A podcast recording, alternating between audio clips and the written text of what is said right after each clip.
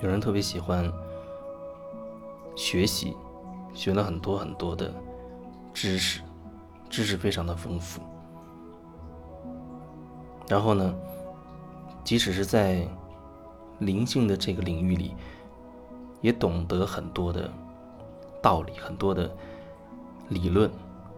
也接触过很多的体系，甚至能说很多很多的关于。一些具体体系的里面的里面的知识，可是那些对于你具体的行动来讲，可能一点用处都没有。反而你知道的越多，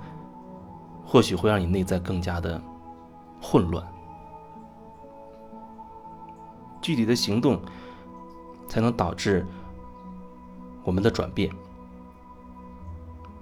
这不像是你做考卷啊，以前我们参加考试做那些题目的时候啊，你不知道，你去拿题目去问老师，老师给你一个答案，好像有一个叫做标准答案的东西。人生里，我们具体的生活里面没有所谓的标准答案，只有你眼下的、眼前的、当下的那个状态，然后你要怎么去做，怎么去。面对眼前的这个状况，但是有一些人，他就好像只是追求一个答案。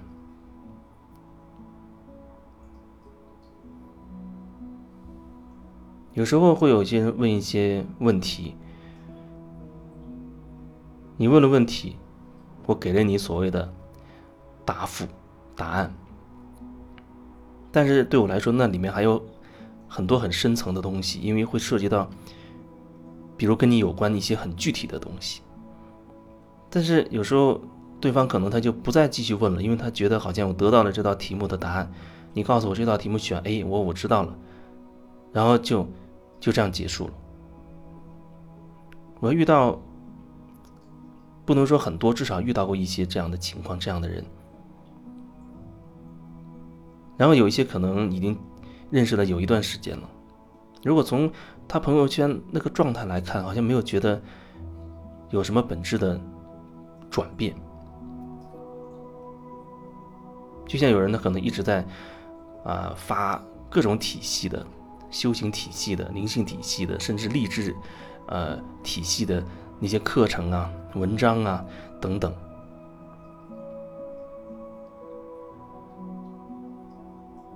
然后呢，会引用好多别人的分享的一些东西。或者一些大师的一些原话，给他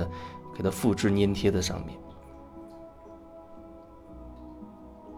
有一次，有人有人说：“呃，我现在能做点什么？就是，比如说，哦，我现在最近想看书，那我我能看些什么书呢？有没有什么推荐？”那就让我忽然想起我在电台有一段经历。那有一阵子，我也特别喜欢看书，看那些。呃，灵性的大师的那些那些书，真实的纸质的那些书，一个礼拜至少能看一本，再厚一点基本也看完，因为每天我有很多时间会花在看书上面。这还不包括在网络上看的各种各样的信息资料等等，那更多。那阵子在做静止中的旅行。需要大量的内容填充到节目里去，所以我就会经常把我看书或者网上找到的那些一些大师的故事啊、一些话什么的，把它放到里面。但是其实那样的节目做起来总是觉得挺奇怪的，觉得哪儿好像不太对劲儿。然后慢慢我发现，我，原来是一直在说别人的话，在说别人的话。那个时候，我的一个决定就是，至少花几个月，大概有三个月左右的时间，就是完全不看任何任何信息，任何这方面的信息，什么订阅号的或者音频分享啊之类的，包括纸质的这些书，完全都不看。然后看一看，在这个前提之下，我我我内心深处有什么想要表达的，有什么想要说的。一开始的几天应该是很很艰难，因为即使我什么都不看，可是那些东西时不时的会在我脑子里冒出来，然后我就会开始想要去回忆我曾经看过的某某人的书，还有某某的讲话等等他的故事之类的。可是那回忆就好像我要想把那个书的一些内容要背下来一样，但是实际上我又不是记得那么清楚，所以会觉得很。很累，很辛苦，然后那阵的节目做的就觉得很很纠结，因为你没有什么太多的内容填进去。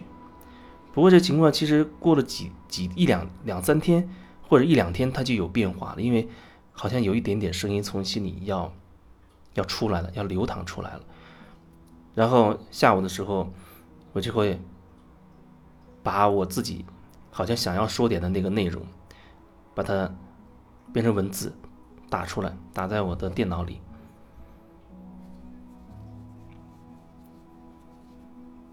然后有时候可能白天会遇到一些人，遇到遇到一些事，我自己的一些感想、体会啊，也可以把它当做一个分享打出来。然后晚上对着我下午打的这个这些内容啊，差不多再再念。因为是怕晚上忘了，所以好像下午要把它先整理成文字，晚上才用。那当然，那也是已经是我自己的自己的东西了，是我自己想说的。然后，其实，在很快就发生一个更大的变化，就是那些东西想要说的东西，你会发现会越来越多。一开始还磕磕巴巴的，一点一点的像挤牙膏一样在挤出来，但是好像很快就会有变化，你就会觉得，哎。那个通道越来越通畅了，啊，流淌出来的东西越来越多了，很快就会继续发展成为，我即使下午写了很多东西，我自己的分享，到晚上直播的时候，其实完全就用不到了，因为在晚上会有新的变化，我会有完全的另外一种感受会出来，所以到后面那节目的直播就变成了，无论我下午有没有所谓的打好的这个稿子。到晚上其实都不需要了，只是以直播时候当下的真实的冒出来的感受去表达。所以你说非要看很多很多书才能怎样吗？我觉得也许看书某个层面，它可以让我们了解一些东西，会对自己有一种鼓励。就像我看书，我会觉得它会激励我。让我朝那个方向去走，去努力，给我带来了一个希望，就像一个指路的一个一个灯一样，会照亮我的路程，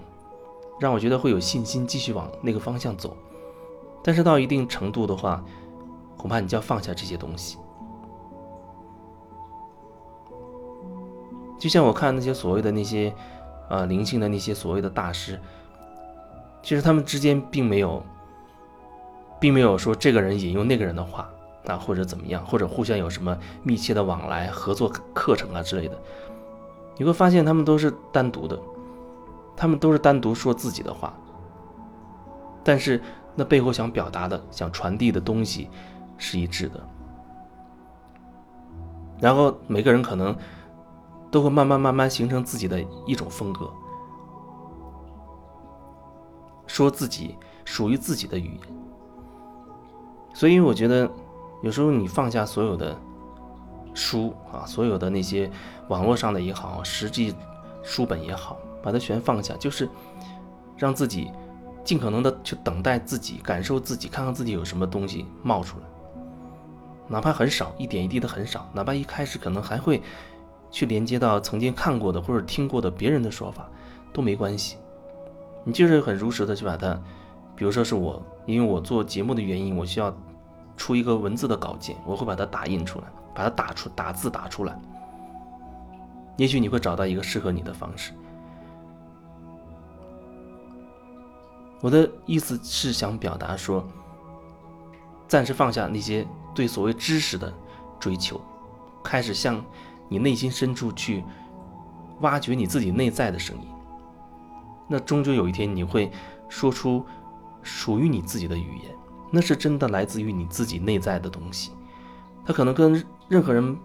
表达的都都不一样，它一定会形成你自己的很有你自己特质的一种所谓的风格，因为你就是你，没有两个人是重样的，所以你一定会有你自己的自己的风格。而其实你你在你会发现你表达的东西还是那样的一种一种东西，就像我看了一本书，那，里面说的一些东西让我特别有感觉，有时候我甚至觉得那好像就是我内心深处的声音。然后有时候我可能很想去引用这段话，